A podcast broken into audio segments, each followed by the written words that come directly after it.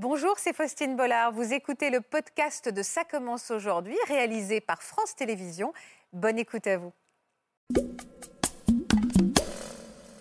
Elle était placée par euh, l'aide sociale à l'enfance chez mes parents. On a lié une relation tout à fait particulière et du fait, elle a commencé à cause de ça à m'appeler maman. Il a fallu lui dire au revoir. Et moi, je rêvais qu'elle reste là tout le temps. C'est le moment où je me suis dit que je la reverrai jamais, quoi. Et dans mon cœur, c'est déjà ma fille. Et là, j'ai eu cette petite fille toute frêle qui m'a hurlé euh, Emmène-moi, me laisse pas. Prends-moi, je serai sage. Vous m'avez perdu. Vous avez pensé à elle pendant 16 ans? Vous l'aviez jamais oubliée? Non, jamais. J'étais professeur de français. Thomas, je l'ai rencontré quand il est arrivé, il avait rien, pas, pas un stylo, pas un crayon. J'ai bien senti qu'effectivement, il, il avait aussi besoin juste qu'on l'écoute et qu'on fasse attention à lui. Il y a souvent de l'affect avec les, les élèves qui ont euh, une histoire un peu particulière parce qu'on a envie euh, un peu de compenser le petit bout d'elle qui leur manque. ouais. Elle est quoi pour vous, Cécile, en fait? Votre ange gardien? Ouais, c'est ça, ouais. Je dis, c'est ma bonne étoile.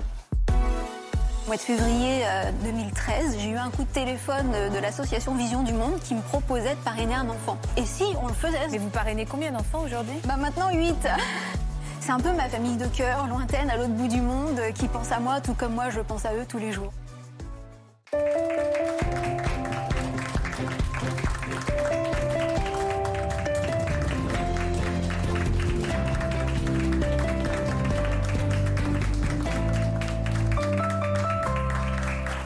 Bonjour à et merci d'être fidèles au poste pour cette quatrième saison de Ça commence aujourd'hui. Les histoires que vous allez entendre cet après-midi donnent la chair de poule. Ce sont des témoignages forts et remplis d'humanité qui vont sans doute nous faire réfléchir sur le sens de la famille, celle qu'on a et celle qu'on se choisit aussi. Bonjour à toutes les trois. Bonjour Cécile. Bonjour. Bonjour Karine. Bonjour. Bonjour Sandrine. Bonjour. Merci infiniment d'avoir accepté notre invitation. Ce sont des histoires pleines d'humanité et, et justement Natacha Espier va prendre plaisir à les analyser. Bonjour Natacha, elle est Bonjour, psychologue Christine. Natacha et elle aussi elle est pleine d'humanité. Donc j'imagine évidemment que ces histoires vont vous toucher. On va commencer avec la vôtre Karine. De, de qui allez-vous nous parler aujourd'hui? Je vais vous parler d'une petite fille très spéciale que, que j'ai rencontrée euh, quand elle était toute petite. Ouais. Euh, elle était placée par euh, l'aide sociale à l'enfance chez mes parents qui étaient... Enfin, ma mère était assistante maternelle, c'est comme ça qu'on appelait les assistants parentaux à l'époque. D'accord. Et un- une décision de justice l'a placée avec sa petite sœur chez mes parents. Moi, à l'époque, j'étais déjà adulte et je ne vivais déjà plus là-bas. Comment elle s'appelait alors? Elle s'appelle Anne-Sophie. Elle s'appelle Anne-Sophie. Alors on va faire connaissance avec votre histoire à toutes les deux avec ses premières images. Anne-Sophie a 3 ans lorsqu'elle est placée en famille d'accueil chez la mère de Karine. Tout de suite, elle s'y sent bien. Cette famille lui offre un cadre stable et rassurant. La petite fille se rapproche petit à petit de l'aînée de la famille, Karine, qui a alors 20 ans et un besoin viscéral de materner. Au fil du temps, Anne-Sophie voit en elle une maman idéale, présente à chaque anniversaire et partageant plein d'activités avec elle. Aimant également immortaliser en photo chaque instant de bonheur de la jeune femme. Alors, c'est émouvant, hein Elle était mignonne aussi, la petite Anne-Sophie, hein. adorable. Et, et on a bien compris à travers ces images que vous ne l'avez pas vue comme une petite sœur. Tout de suite, il y a eu quelque chose de maternel. Vous aviez 20 ans. Comment vous pourriez le décrire, ce lien qui vous unissait? Je, je crois que euh, je me suis comportée avec elle quand on était toutes les deux, euh, surtout un peu de façon plus maternante. Et je pense qu'elle en avait terriblement besoin. Et, euh, et du fait, je, je pense qu'elle a commencé, à cause de ça, à m'appeler maman de temps en temps. Et alors, vous, vous, la- vous le receviez comment, ce moment Comme un coup de poignard agréable. Ça vous plaisait, hein? Ça plaît autant que ça fait mal, parce que moi, je connaissais déjà ma stérilité à l'époque. Et, euh, et j'avais tellement peur que personne ne m'appelle jamais maman. Ah oui, donc elle, elle, elle aussi, sans le savoir, elle touchait une corde extrêmement sensible. Ouais, mais je pense que au-delà des mots, il y a des ressentis qui font que euh, on provoque certaines situations. Et je pense qu'on était vraiment là-dedans. Euh, c'est à mon bras qu'elle s'agrippait pour regarder la télé. Euh, on aimait bien aller au fast-food, euh, euh, jouer euh, sur la plage, puisque mes parents à l'époque vivaient au bord de la mer.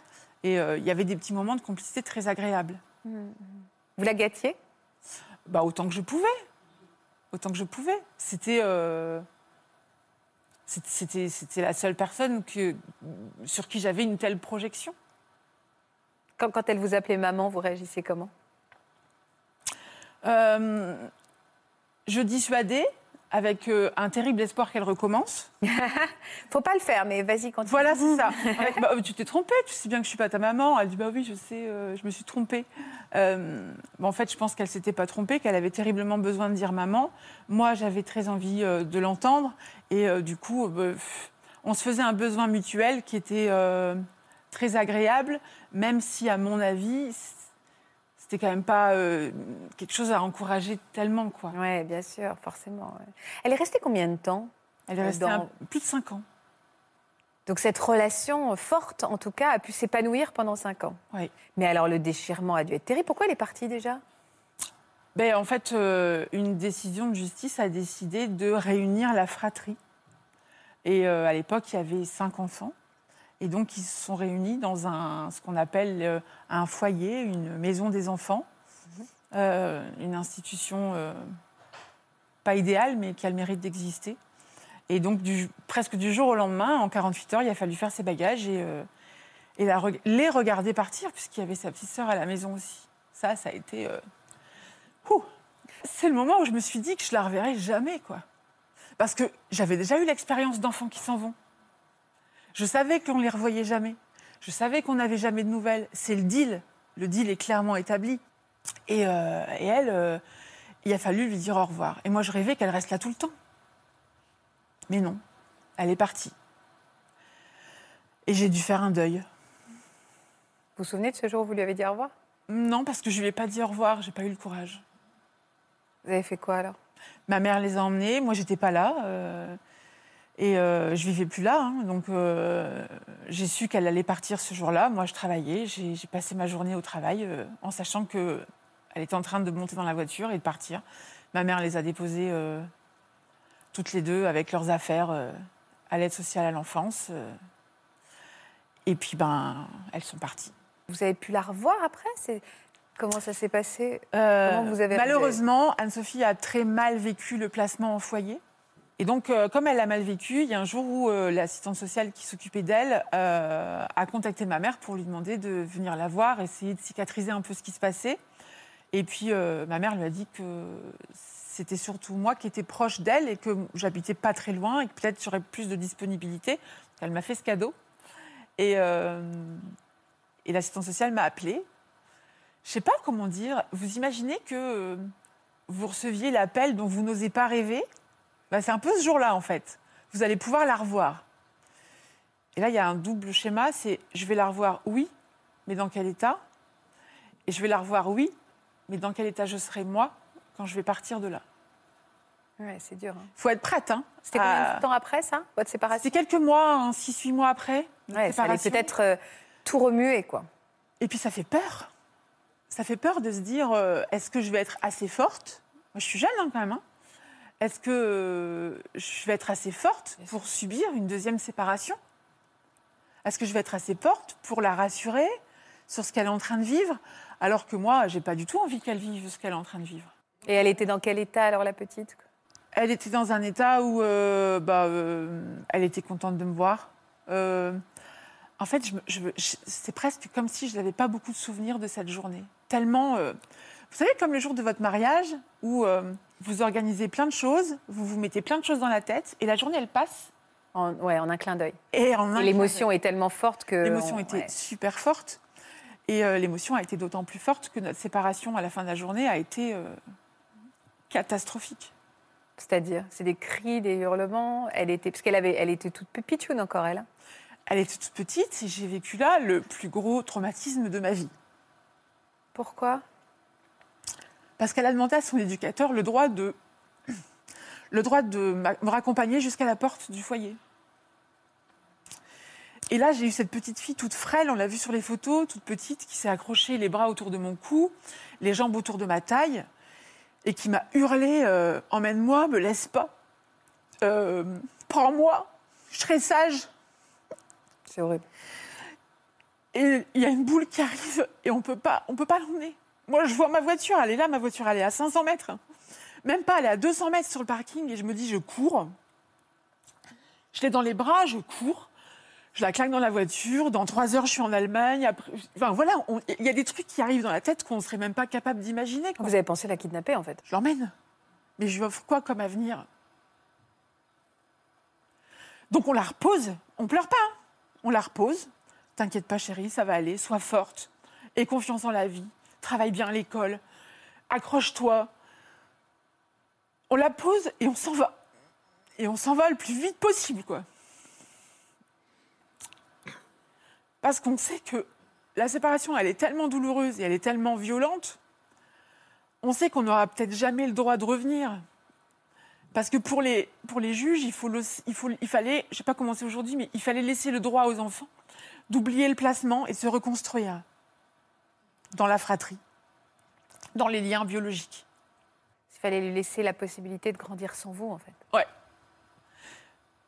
Et puis je sais, je sais pas finalement hein, ce qui est mieux pour elle. hein. On ne saura jamais finalement. Vous allez jamais l'oublier en fait. Ah non, non, je vais jamais l'oublier parce que, parce que moi je sais que j'aurai jamais d'enfant et je- Et c'est elle votre fille en fait. Et dans mon cœur, c'est déjà ma fille. C'est ma fille. Mais vous Et, euh, aviez des nouvelles? Que vous saviez si elle. Ah, vous avez rien, ça a été. J'ai Ah, vécu toute ma vie depuis en me demandant ce qu'elle était devenue, en espérant qu'elle soit devenue euh, celle qu'elle méritait d'être. Euh, Mais en pensant à elle souvent, j'imagine. bah, en, pensant à elle, euh, en pensant à elle tout le temps. Tous les jours. Combien de temps a passé finalement? Combien de temps a passé avant que vous retrouviez cette petite fille? Il s'est passé euh, 16 ans. 16 ans. Ouais, 16 longues années où j'ai fait plein de choses. hein. J'ai j'ai rencontré un mec euh, formidable qui est devenu mon mari. Un mec, Un mec. Ouais, Un mec. un mec. hein. un vrai. un, Un costaud, un patron pur, un dur. de nuit, euh, voilà, Votre pas mari, tatoué, pas tatoué, mais euh, qui est devenu votre mari. qui est devenu mon mari. Qui est devenu mon mari longtemps après notre rencontre. hein. On, a, on a fait plein de trucs, on est parti vivre aux Antilles. Vous, vous lui avez parlé de votre fille de cœur? Moi, je pense que je vais parler de notre, je vais, je vais parler de ma fille de cœur.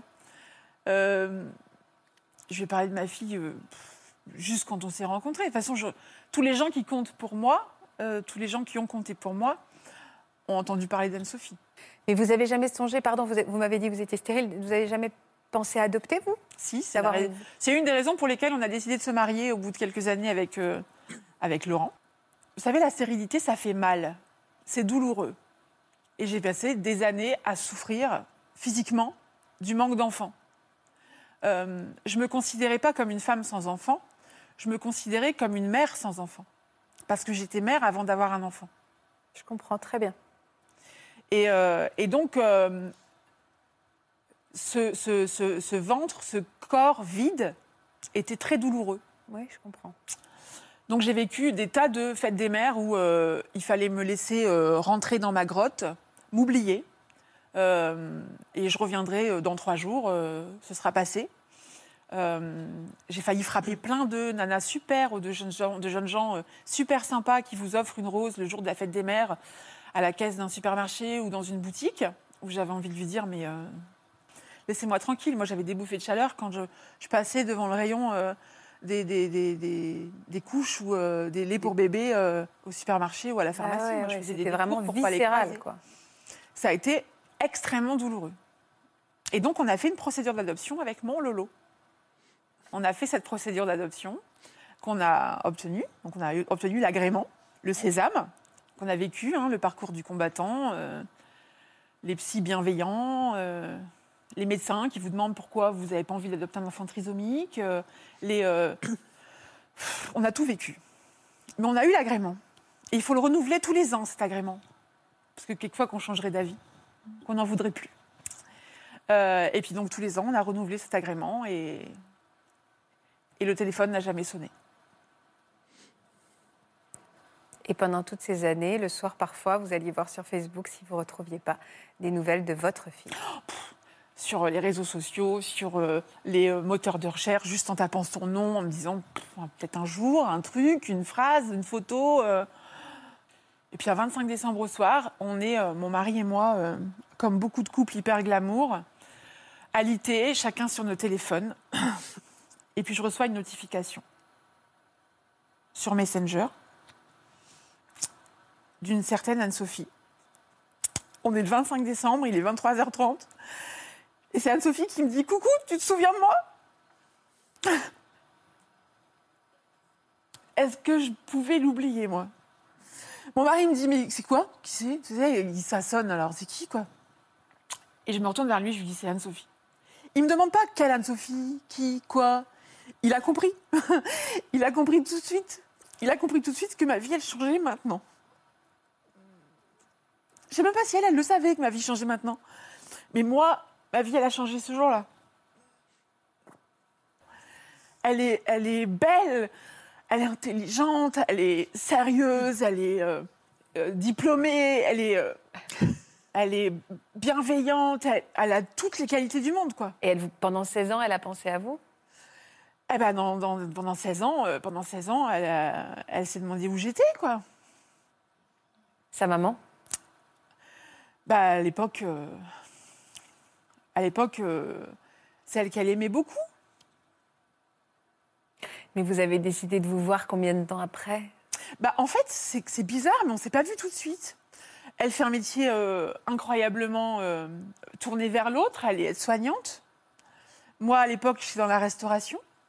Donc, on a des métiers euh, très prenants, très chronophages. C'est difficile de trouver un emploi du temps concordant. Puis en même temps, je pense que l'une et l'autre, on avait peur, en fait, de se revoir. Trop d'émotions. Je sais pas trop d'émotions, mais est-ce que vraiment on va se plaire encore? Euh, Est-ce qu'on va être encore. euh, Est-ce qu'on n'a pas trop fantasmé ça? Oui, est-ce qu'on n'avait pas idéalisé l'autre? Exactement. Et en fait, bah en fait, je reviens sur mon Lolo, quoi. Je vous dis qu'il est dingue, ce mec. Euh, je fête, je enfin, c'est mon Ah, anniversaire. Je vous adore. C'est mon anniversaire, il organise une fête dans mon dos où on a failli euh, se séparer quand même, hein, parce que je lui dis mais à qui t'envoies des messages comme ça tout le temps là? Il a envoyé des messages à tous les potes en secret, et moi je piste tout quoi. Il a réussi à garder le truc. Et, euh, et donc j'ai pisté que le jour de mes 40 ans, il y avait un truc. euh, Bah oui, avec 40 ans, deux- quoi. Deux, trois, deux, trois potes. euh, Il y a une amie dans la confidence. euh, et, et on s'arrête devant un resto et j'ai compris quoi. C'est bon, on va se faire un resto, il y a quelques potes, ça va être sympa. Et je suis super contente de voir mes amis et tout ça. Et, et, euh, et je commence à. Il y a plein de gens. Donc il y a beaucoup plus de gens que ce à quoi je m'attendais. Donc je salue comme ça, et puis je commence à embrasser tout le monde, dire merci d'être là. Et je sais pas, je- j'embrasse tout le monde. Puis à un moment donné où j'ai l'impression qu'il y a. que je- je- J'embrasse au ralenti parce que là, dans mon champ de vision, là, elle est là. elle est là. Et là, en fait, entre là et là, je ne sais pas combien il y a de personnes. Je ne sais même plus qui était là d'ailleurs. Parce qu'en fait, à partir du moment où elle était là, j'ai eu un voile. Et les dernières personnes, je ne les ai même pas embrassées. Je ne sais même pas si je les ai revues depuis, mais je suis allée directement l'embrasser. Et, euh, et, on m'a remis ma fille dans mes bras. Et c'est mon mari qui a fait ça. Et euh, il n'y avait pas besoin de plus belle preuve d'amour, quoi. Et, donc, euh, ben, le reste de la journée, je sais pas comment ça s'est passé. C'est deuxième mariage, troisième mariage, je sais plus. Enfin, toujours comme une journée de mariage. Je sais plus comment ça s'est passé, mais je l'ai gardé très fort dans mes bras. Ce qui était très, très amusant ce jour-là, c'est que tous les gens qui étaient là, c'est forcément des gens qui comptaient pour moi. Et donc, c'était que des gens qui avaient entendu parler d'Anne-Sophie. Donc, elle a compris tout de suite que euh, elle arrivait dans un endroit avec que des gens autour d'elle qui étaient là pour elle, qu'elle était attendue, qu'elle était euh, aimée. Et euh, ça a été une journée particulière pour elle, je pense. hein. On, on lui pose la question Parce que j'ai très envie de, de la recevoir. Voici Anne-Sophie.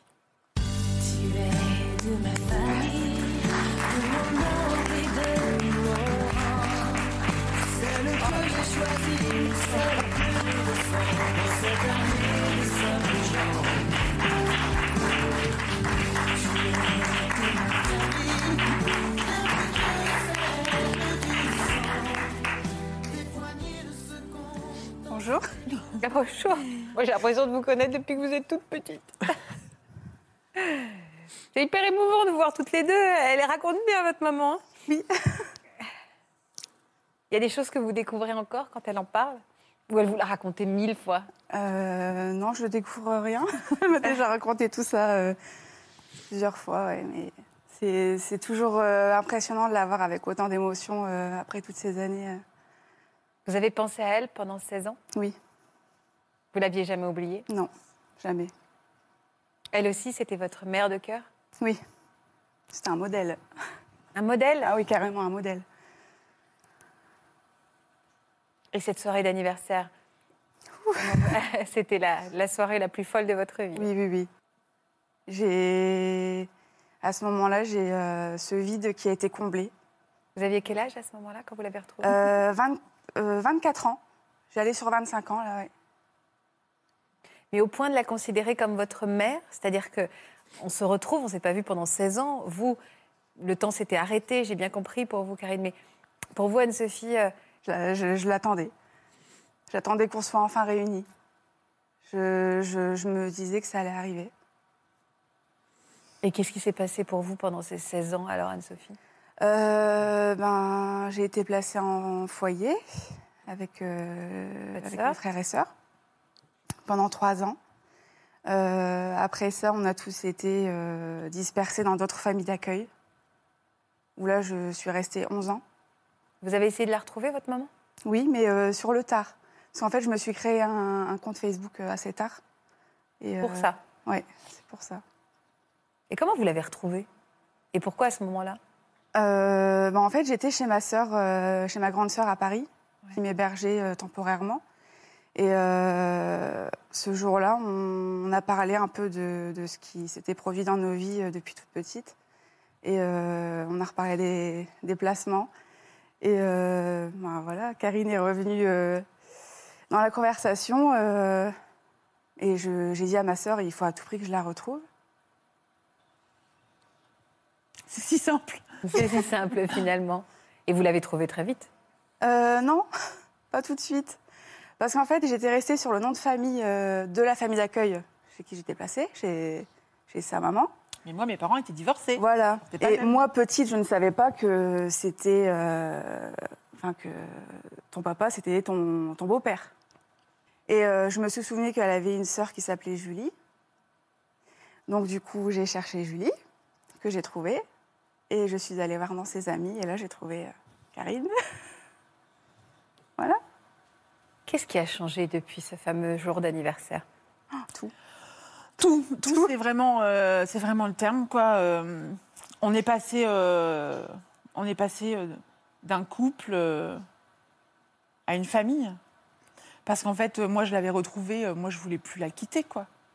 Elle habitait euh, en région parisienne, mais euh, elle venait souvent le week-end, ou alors on y allait. À chaque fois qu'on y allait, quand on arrivait, elle pleurait parce qu'on arrivait.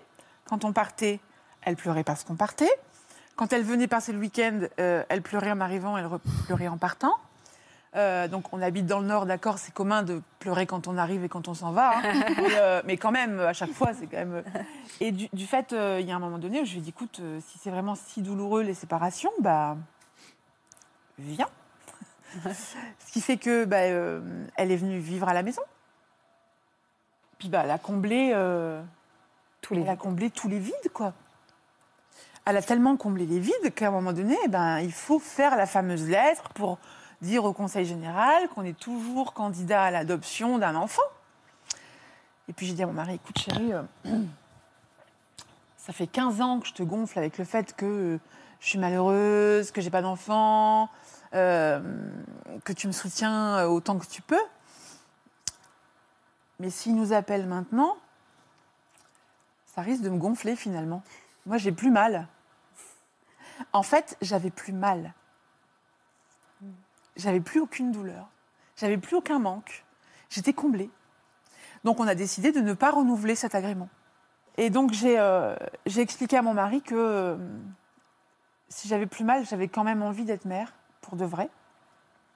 Puis j'avais surtout envie de dire à, à- à ma fille qu'elle était ma fille à vie, tout le temps, pour toujours que rien ne pourra plus jamais se mettre entre nous.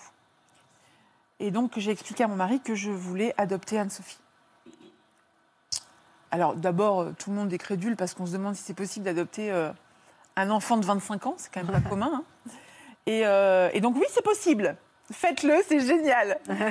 et, et donc, euh, et mon mari, donc je lui ai dit par contre, bon, bah, on va pas se mentir, euh, tu viens dans notre histoire, euh, c'est génial que tu sois là, tu es un père génial, tu es structurant pour elle, machin, mais on ne sait pas ce qui peut se passer dans notre vie, dans notre vie de couple. Et il m'a dit, écoute, tu, tu- tu fais chier, quoi. hein. Arrête de nous gonfler. Je trouve que c'est une excellente idée. Elle est notre fille. J'ai toujours entendu parler d'elle. Elle fait partie de nous. Euh, donc c'est un peu comme si j'adoptais ta fille. Et on va l'adopter ensemble. Et on va faire cette famille. Bon, là, j'ai pleuré, là. Parce que, euh, voilà, c'était c'était super. C'était un rêve qui se réalisait, quoi. Et donc, euh, je trouvais que ce serait quand même très sympa que ce soit Laurent qui lui demande. donc, on est allé dans un grand parc d'attractions. Euh, et euh, devant euh, le château de la Belle au Bois dormant, euh, c'est euh, mon prince qui lui a demandé si elle serait d'accord pour devenir notre fille pour de vrai. Le problème, c'est qu'il a fait sa demande euh, au début du séjour et on était là pour trois jours, donc elle a passé trois jours à pleurer. Vous en rêviez, vous l'attendiez? Euh, je m'y attendais pas. J'en rêvais, oui, mais je m'y attendais pas. C'est combien de temps de procédure pour devenir officiellement, euh, pour adopter ses parents C'est long, Presque quatre ans. c'est ça. Mais euh, je comprends. Puis surtout, c'est- euh, c'est compliqué. Le tribunal nous a demandé de, euh, de faire des certificats. Comment ils ont dit?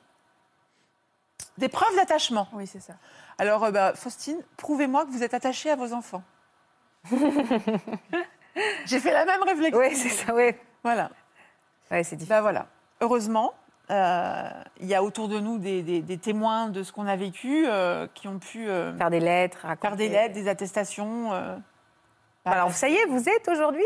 Bah, en fait, Faustine, le 8 juin dernier, donc le lendemain de la fête des mères, on a reçu un mail de notre avocat qui nous disait bah, Félicitations, vous êtes une famille.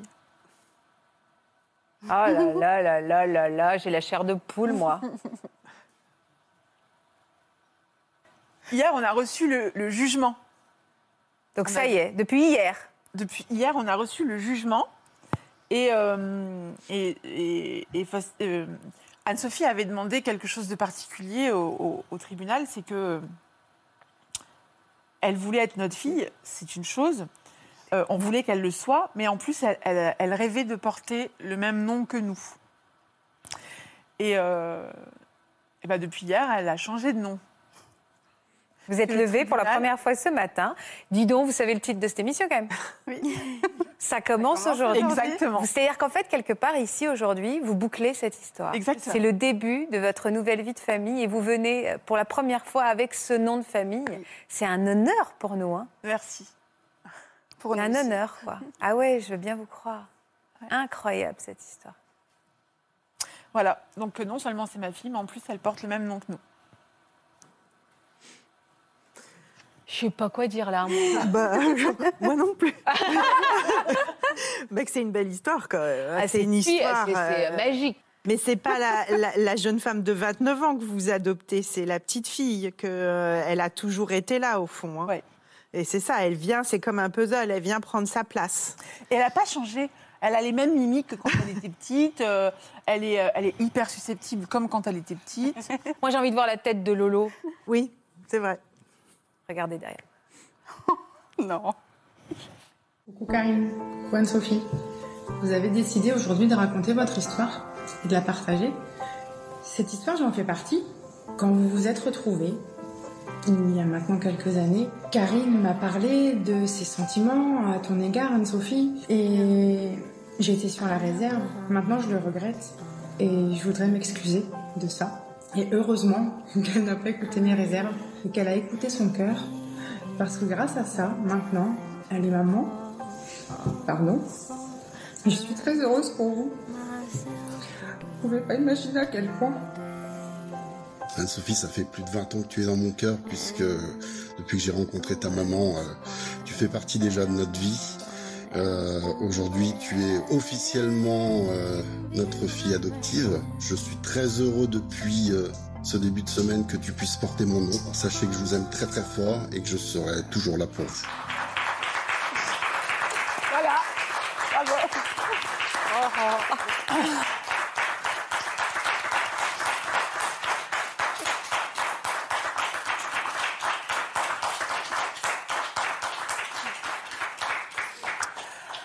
permettez, Faustine, je voudrais. euh, on a vu ma sœur. Je voudrais lui dire que je suis très reconnaissante parce que euh, elle a été une des rares personnes à me dire ce qu'elle ressentait vraiment et à exprimer ses doutes.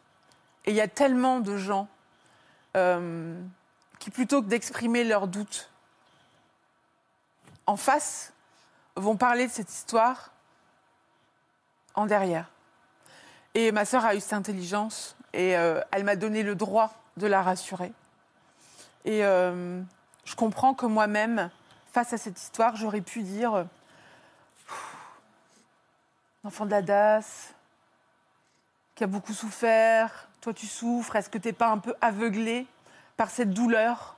Est-ce que euh, est-ce que c'est elle, mais est-ce que ça pourrait pas être quelqu'un d'autre, n'importe qui, pourvu qu'il comble ce vide Et euh, elle m'a laissé lui- le droit de lui dire non. Non, ça aurait pas pu être n'importe qui. C'est parce que c'était elle. Je comprends.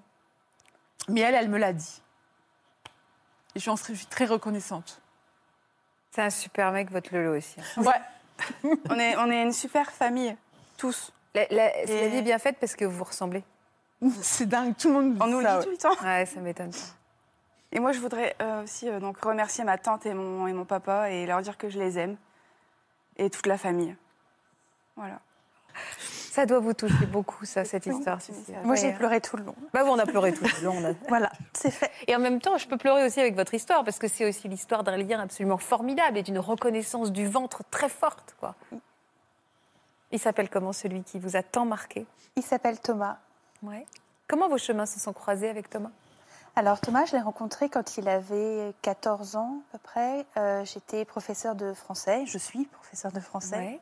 au collège, dans son collège. Et euh, Thomas est arrivé en cours d'année. On va être complètement dans le cliché euh, du mauvais garçon qui arrive en cours d'année, qui travaille pas à l'école, qui sèche les cours.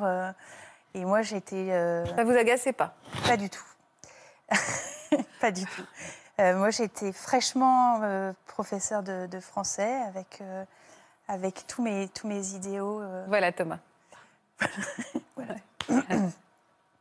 Donc, j'étais pleine, ple- pleine d'utopie encore sur l'éducation nationale et sur le- mon métier qui a changé, changé le monde un peu.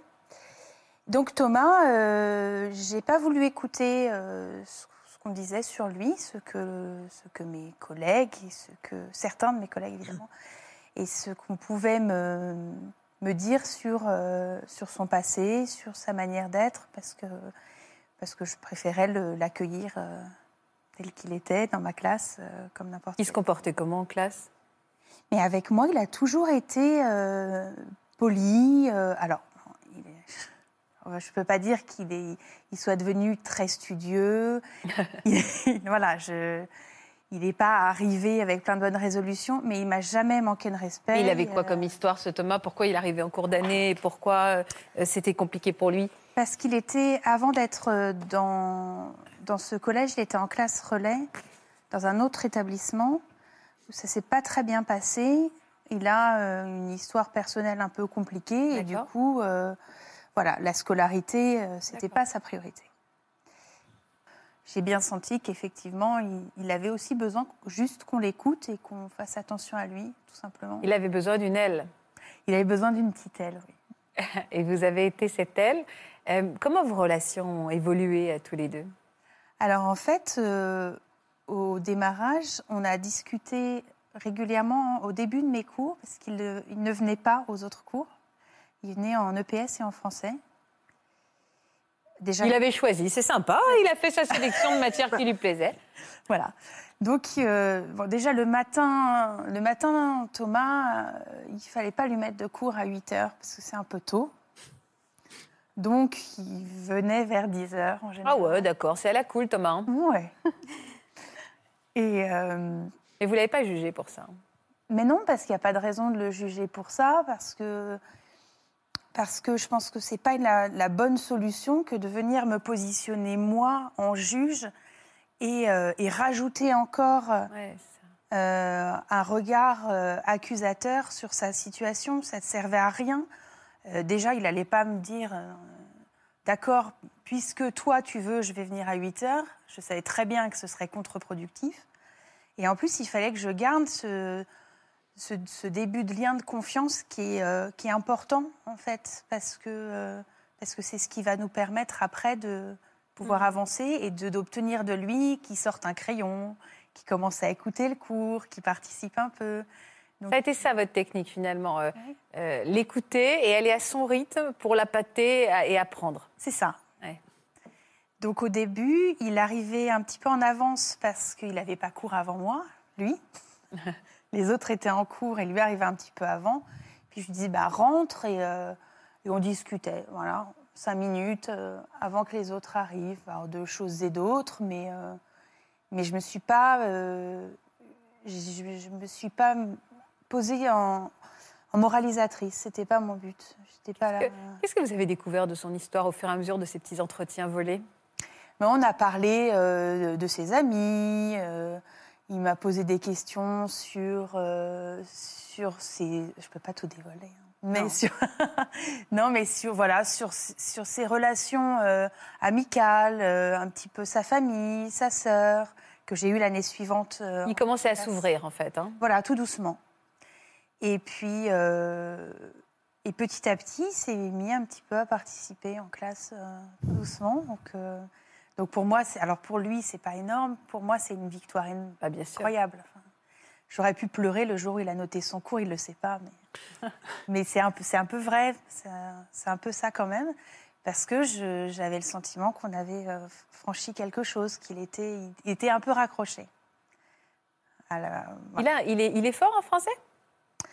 Mais il pense que non. Euh, moi, j'ai jamais douté parce que je j'ai pas j'ai jamais connu d'élèves mauvais en français.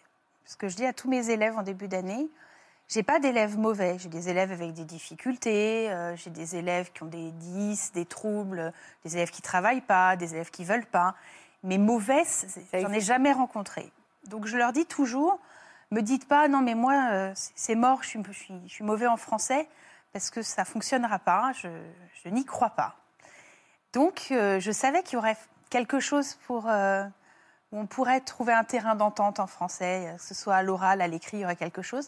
Et Thomas écrit. Donc euh, j'ai pas su tout de suite, mais euh, Il écrit quoi? il écrit des textes, il rappe. Ah Je ne comprends pas toujours ce qu'il écrit, mais il écrit. Il vous les a montrés ces textes? Il me les a montrés. Alors, ça, a été- ça a démarré un peu plus tard, l'envoi de, de textes, mais il me les montre ouais, souvent euh, pour me demander ce que j'en pense. euh, et c'est extrêmement difficile, ça paraît pas, mais c'est très difficile d'écrire un, texte euh, Ah oui, de c'est rap difficile, bien sûr. sur la rythmique, les rimes, etc. Il y a plein de choses à, à prendre en compte. Donc, il me demande mon, C'est une énorme preuve de confiance hein, de vous montrer oui, ces oui, textes. C'est pas rien, je suis, je suis fière. Il m'envoie ses musiques. Alors parfois, je, je demande à mon fils qu'il me traduise quelques mots.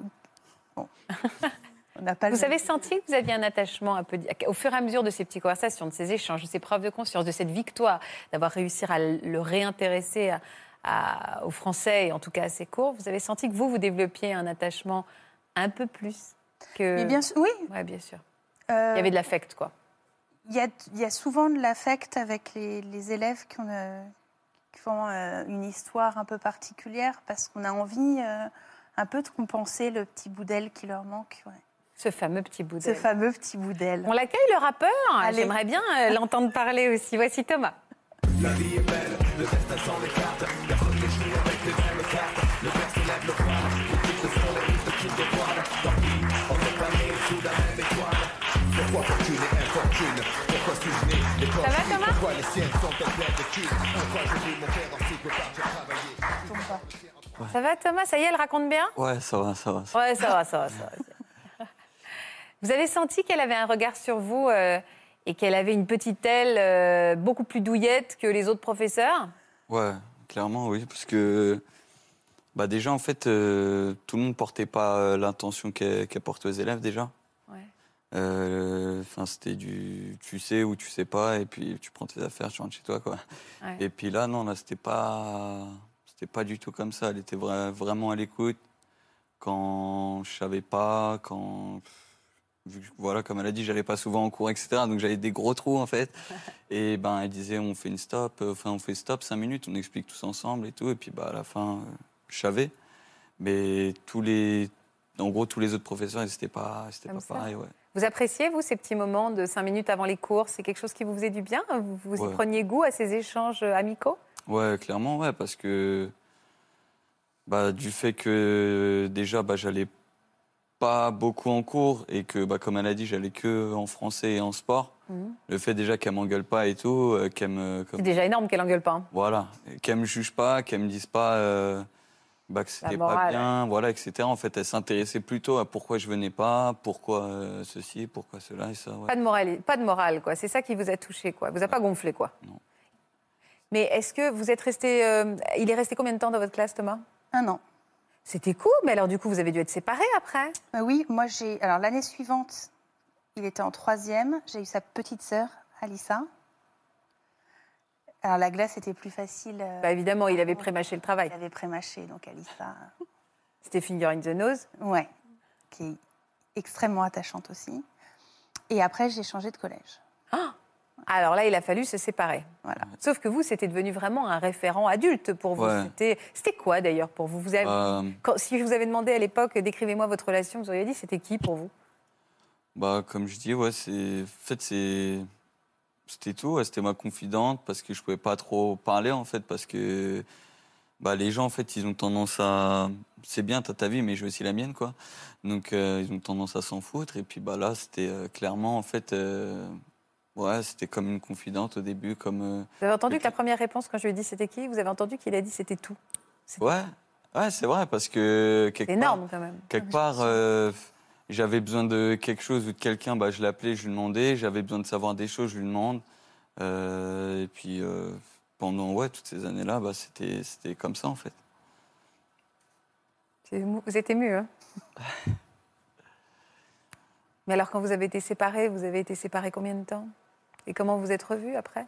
Mais longtemps. Alors j'ai un, un compte euh, Facebook euh, de prof. Ouais. Enfin, de prof. Oui, un peu officiel, quoi. Euh, où- sur lequel je n'ai que, que mes élèves. Voilà. Donc, Quand, euh, quand ils veulent m'envoyer un petit C'est message. vachement bien, ça. Comme ça, ça permet un accès Et, un peu euh, intime à ceux qui, qui voudraient vous dire des choses, mais voilà, pas forcément aux yeux de tout le monde. Et puis, euh, j'ai surtout mes anciens élèves en général qui m'envoient une photo du bébé qui vient de naître. je prends un petit coup de vieux. ou qui me donnent des petites nouvelles de, de- voilà, de ce qu'ils font, les résultats du bac, les études et tout ça. Et voilà, J'aime bien avoir des nouvelles. Et du coup, j'ai toujours, ce- enfin, j'ai toujours le, Ouais, la page. la page avec euh, leur, act- leur actualité, leur, euh, des nouvelles d'eux euh, régulièrement. Donc, j'étais pas complètement coupée non plus. et puis, on n'habitait pas très très loin. Vous avez continué à nourrir ce lien entre vous? On a eu des nouvelles de temps en temps. Ouais. Mais euh, de temps en temps, enfin voilà. Mais se revoir alors? Euh, non, on s'est croisés. euh, bah si, on s'est croisés. euh, Vers chez toi, Ouais. quand t'habitais. euh, ah, oui. On s'est croisés quelques fois et puis après, il y a eu, euh, il y a eu plusieurs événements qui ont fait qu'on a été amenés à se revoir. C'était quoi ces événements qui ont l'air douloureux? Bah, c'était euh, pendant que j'étais au lycée, j'étais en seconde. Euh, bah, déjà, moi, j'allais pas du tout en cours. Et en fait, en troisième, euh, j'avais raccroché euh, les cours grâce à un ami en fait qui m'a dit euh, regarde-moi tous les matins j'y vais, pourquoi toi tu vas pas? En plus, tu me laisses tout seul, etc., etc. Donc, j'avais pris entre guillemets goût à retourner en cours en fait toute l'année et ou presque. Et puis bah, quand je passais en seconde, à la finale, bah, cet ami-là est décédé. Et puis, en gros, on avait fait une, une marche blanche, en fait.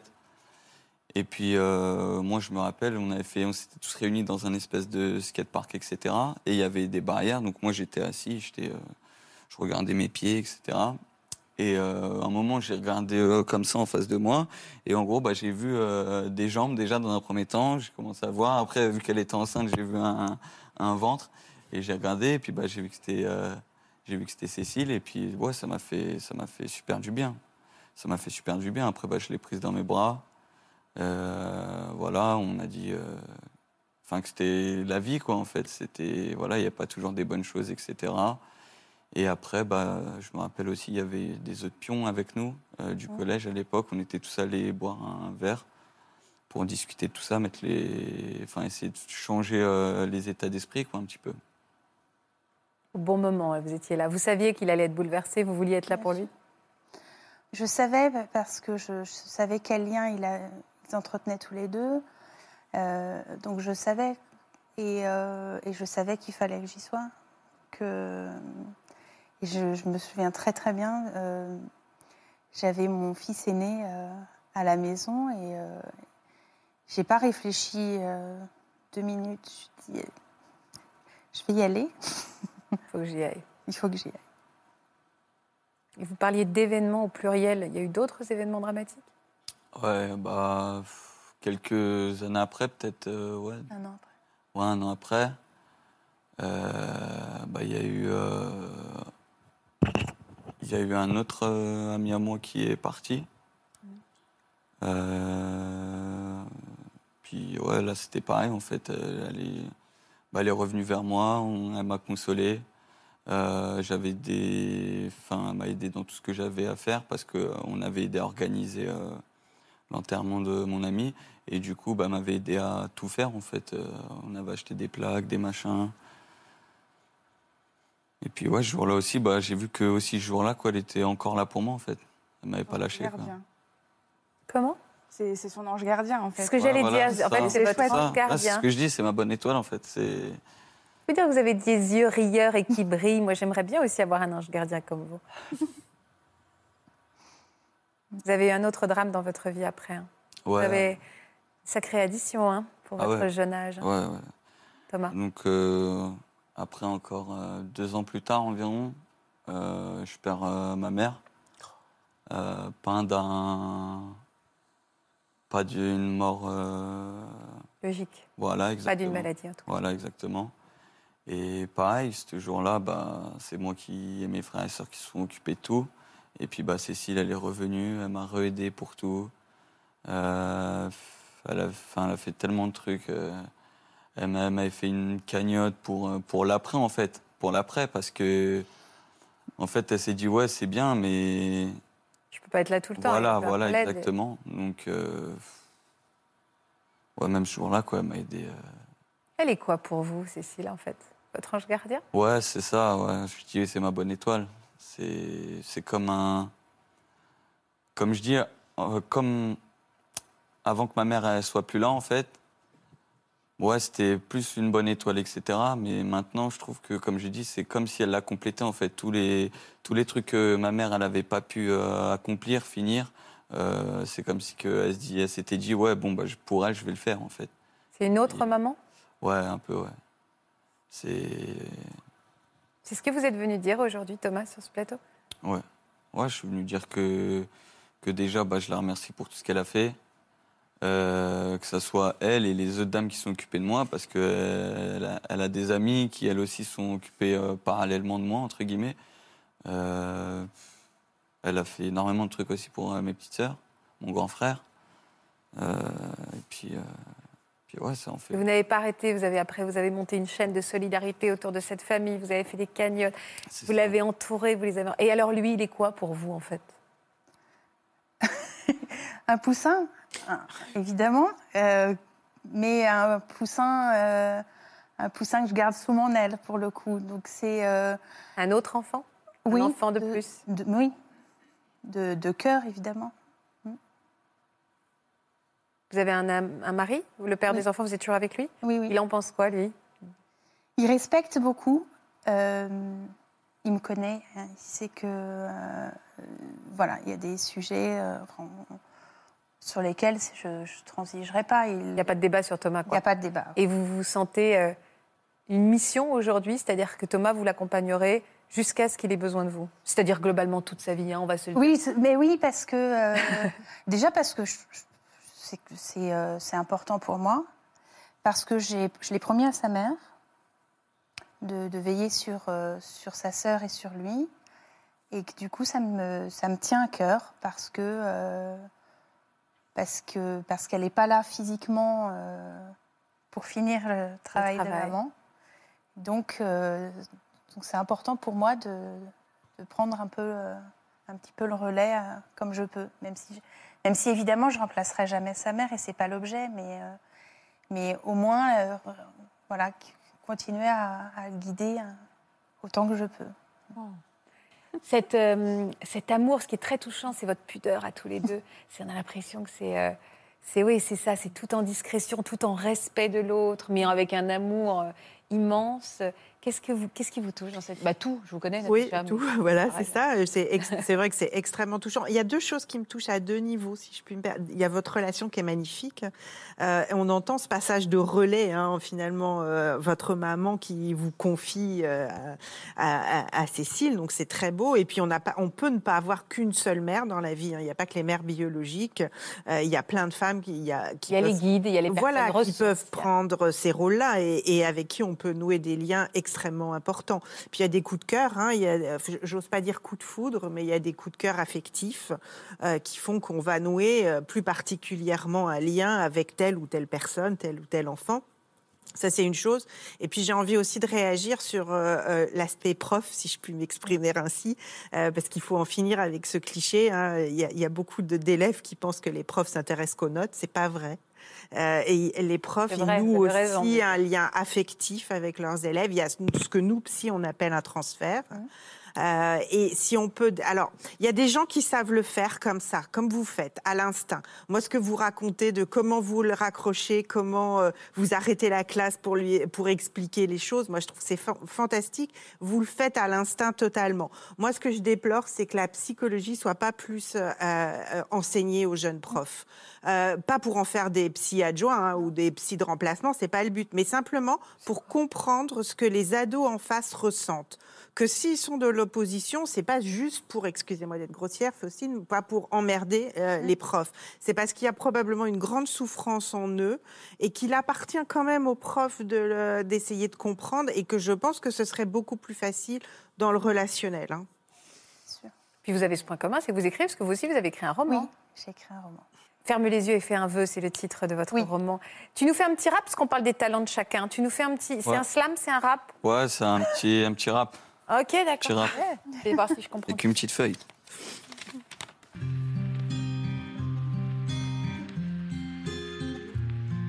Je voulais faire une pierre de coups, ça commence aujourd'hui.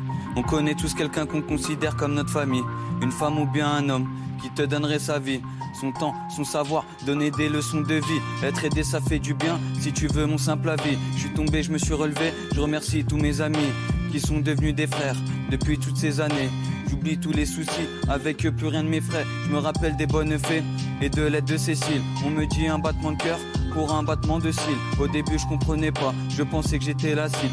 Dis-moi, tu veux savoir? Non, la vie n'est pas si belle. Pour enlever tous les soucis, je me noie dans les décibels. Des fois, tu te sens blessé, être enterré à coups de pelle. Elle peut soigner tes blessures et mettre des pansements sur tes plaies. Quand tu rentres et que t'as faim, elle te prépare ton meilleur plat. Je suis pas venu pour me plaindre, mais raconter mon histoire.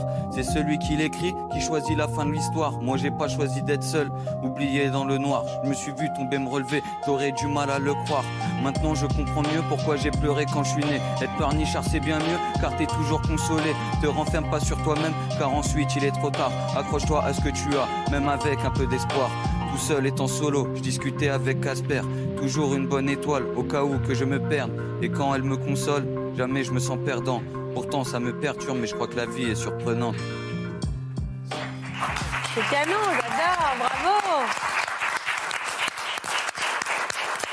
C'est top T'as une première fan, hein, Karine, elle adorait, elle faisait comme ça, ouais, je vois ça. Hein. Puis c'est pas évident, hein, sur un plateau télé et tout, euh, faut...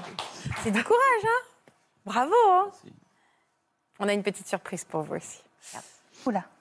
Bonjour Thomas, j'espère que tu vas bien.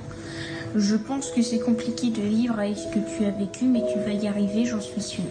Coucou vous deux, alors je fais cette vidéo pour dire ce que je pense de votre relation. Et ce que j'en pense moi, c'est que c'est une très belle relation qui est très rare. Parce que euh, passer de prof élève à mère couveuse, comme dit Thomas, c'est quelque chose de très rare. Avoir quelqu'un qui nous aime, qui nous aide et euh, qui nous a aidé à devenir ce qu'on est aujourd'hui, c'est vraiment très rare, que ce soit dans les bons comme dans les mauvais moments. Cécile, tu nous as toujours aidés, tu nous as toujours soutenus et euh, je te remercierai jamais assez pour ça et je pense que Thomas te remerciera jamais assez non plus. Thomas, je voulais te dire que je suis très très fière de toi pour tout ce que tu fais, que ce soit dans la musique, dans ton travail ou euh, dans ta vie en général.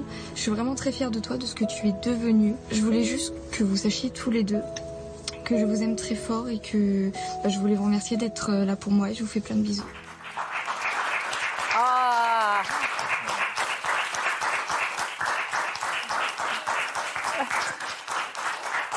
On aura tous pleuré, c'est Oui, normal. ça y est. On aura tous pleuré. C'est fait.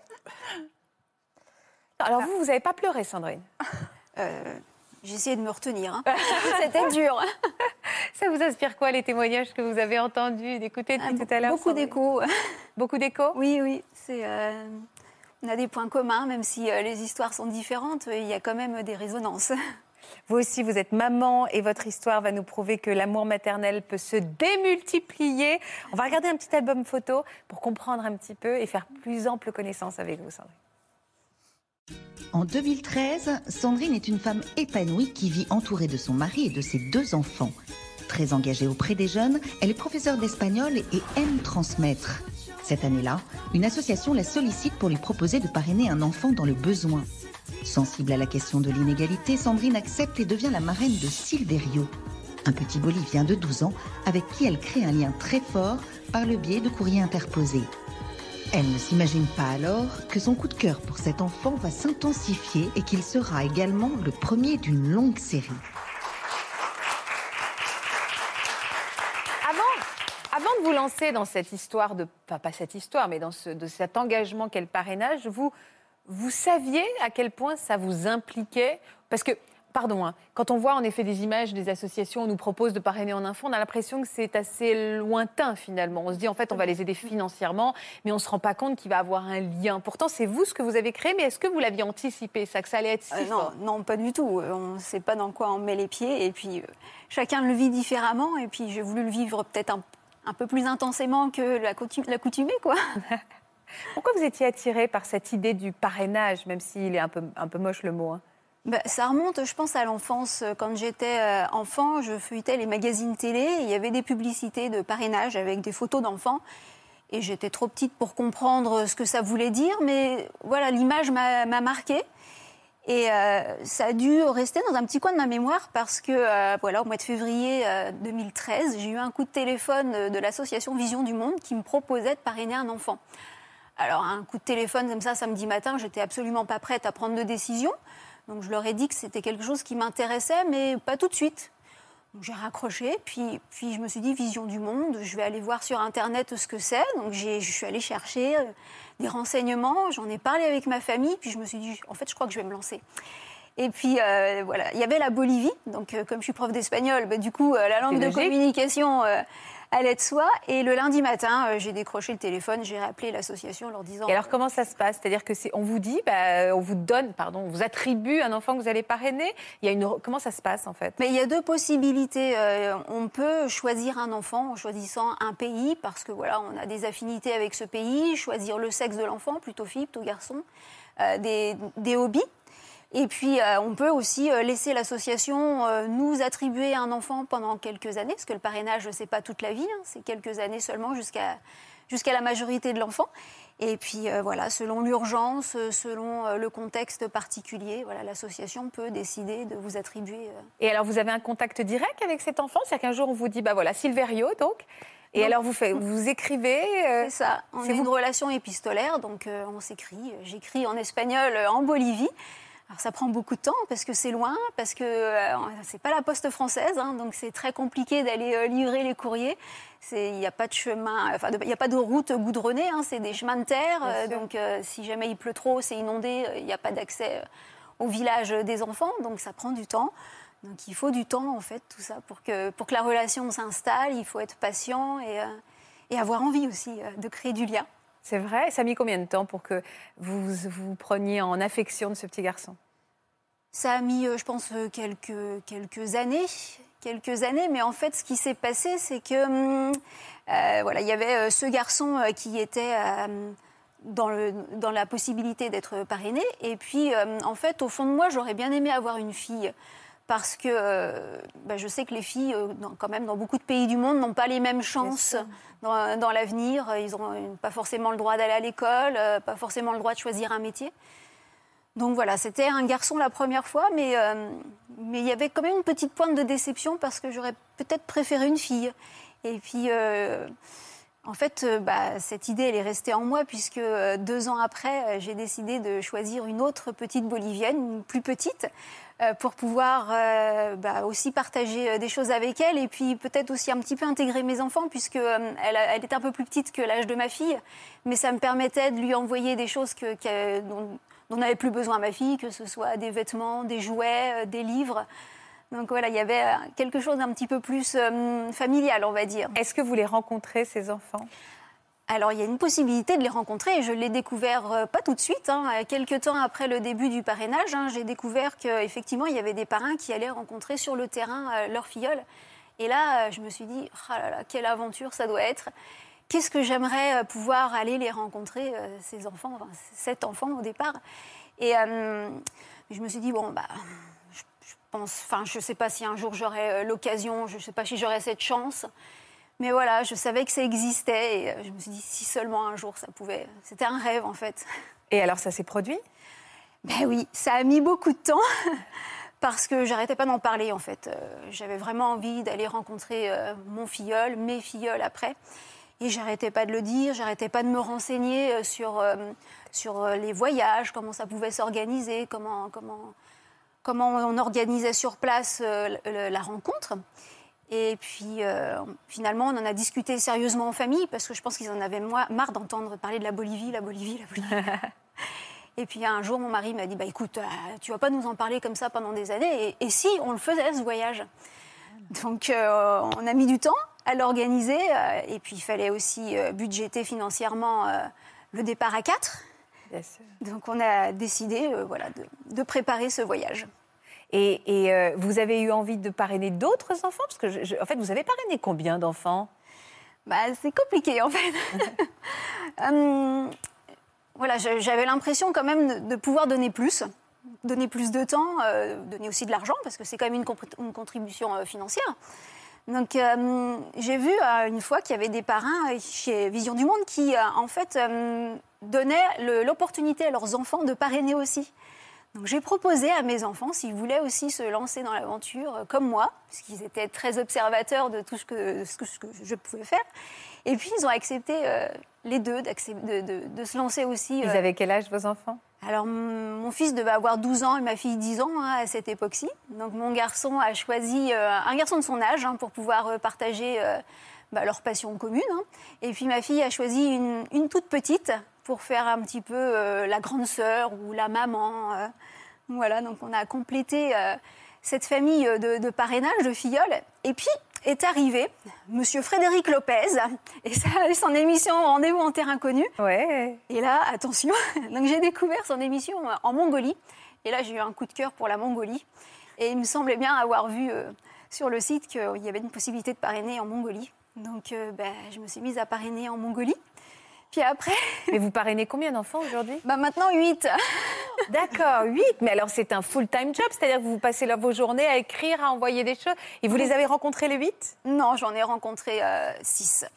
C'est dur le déchirement quand on se sépare après? Ah oui, bah c'est très très compliqué. hein. Je suis quelqu'un d'assez émotive. Je me suis concentrée comme je pouvais pour pas pleurer à vos histoires. Euh, et là, euh, je pleurais déjà d'avance rien que de m'imaginer de les rencontrer. Parce que c'est vrai qu'on id- on idéalise un petit peu la relation euh, qu'on pourrait avoir. Euh, on, les connaît qu'à travers euh, des courriers qu'on reçoit ponctuellement pendant l'année, des photos. Et puis ça s'arrête là. Donc euh, voilà, on imagine, et je pense qu'on idéalise beaucoup euh, l'enfant qui est au bout, euh, à l'autre bout du monde, à l'autre bout de la plume et qui est en train de vous répondre. Donc c'est pour ça aussi que c'est très émouvant. Bien sûr. Et, et c'est quoi le lien que vous avez aujourd'hui avec eux? C'est-à-dire que vous les considérez comme vos autres enfants? C'est compliqué à expliquer. Oui, c'est très compliqué. Alors je suis c'est des aimez? correspondants, euh, c'est- pas des amis parce que ce sont des enfants. Euh, c'est un peu ma famille euh, par extension, ma famille de cœur, lointaine, à l'autre bout du monde, euh, qui pense à moi tout comme moi je pense à eux tous les jours. quoi. Vous n'avez pas de contact avec la famille, des familles Alors des fois, les, les- les parents m'écrivent quand les enfants étaient trop petits et ne savaient pas écrire. C'était la maman qui m'écrivait. Euh, et puis, euh, depuis qu'on s'est rencontrés, je leur écris toujours un petit mot euh, parce que je pense à eux. Vous les aimez en fait. Pour vous, c'est. euh, Ah ouais, oui, ils sont très importants dans ma vie. ouais, ils font partie de ma vie. Ils, font partie Ils vous appellent comment, vous? Marraine. Marraine. Marraine? Ouais. Et ils représentent quoi? Enfin, vous représentez quoi pour eux? Ils Bah, vous je, disent je suis un peu leur protectrice, leur, euh, leur famille peut-être qui, qui pense à eux à l'autre bout du monde. Il y a un peu quelque chose de l'ordre de l'ange gardien aussi, hein, de la bonne étoile. ça- ça- oui, ça, ça se Et ça s'arrête quand le parrainage en fait? Alors, ça s'arrête euh, quand euh, l'enfant a 18 ans, hein, qu'il est capable normalement de, De subvenir dans- à ses besoins Exactement. Parfois, ça, ça perdure un peu, hein, parce qu'il y a les études qui peuvent durer plus longtemps quand on a de la chance de pouvoir les financer. Donc, c'est là qu'on intervient pour leur donner un coup de pouce aussi. Et puis, des fois, ça s'arrête un peu plus brutalement quand la famille. euh, bah, des fois, c'est comme un contexte plutôt heureux quand la famille arrive à trouver un emploi, est obligée de se, déplacer de la zone où le parrainage intervient. Bon, bah, là, on se dit qu'on perd un enfant, mais la famille euh, gagne en économie euh, et en finance. Donc, finalement, c'est- bien pour l'enfant et, son cadre de vie. Quelle qualité il faut avoir pour se lancer dans cette, cette aventure de cœur? Je dirais le don de soi, parce qu'on donne, et on ne sait pas si on va avoir du retour.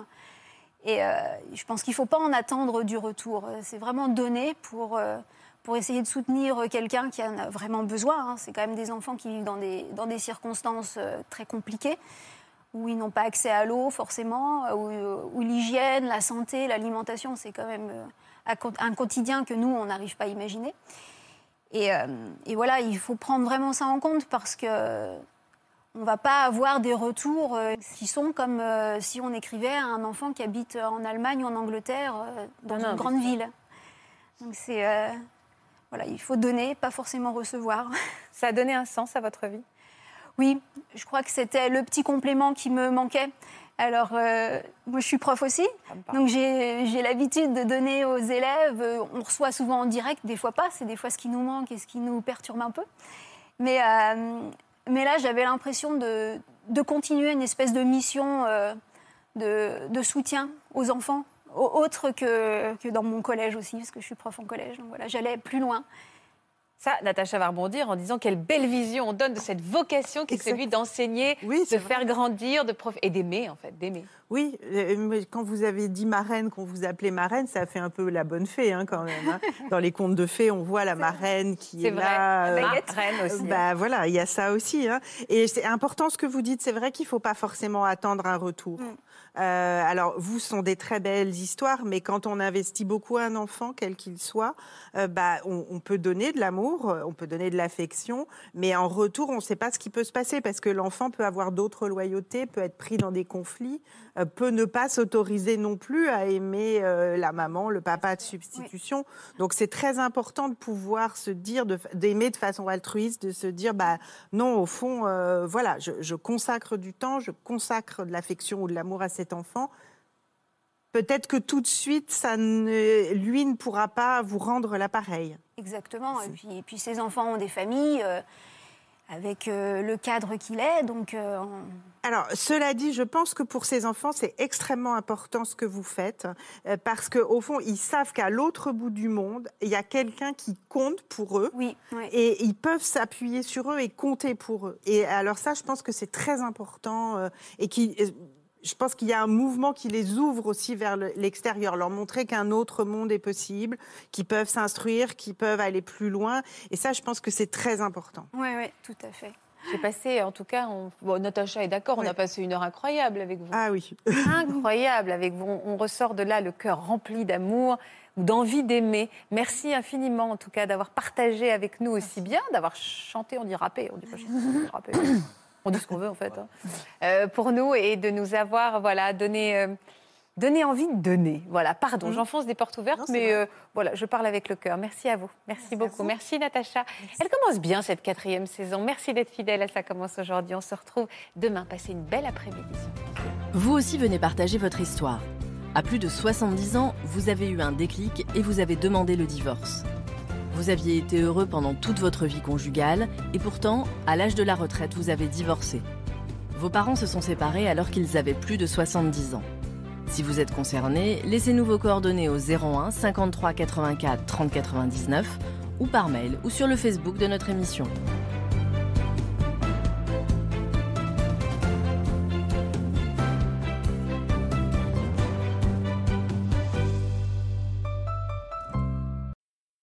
Voilà, j'espère que ce podcast de Ça commence aujourd'hui vous a plu. Si c'est le cas, n'hésitez pas à vous abonner. Vous pouvez également retrouver l'intégralité de nos émissions sur France.tv.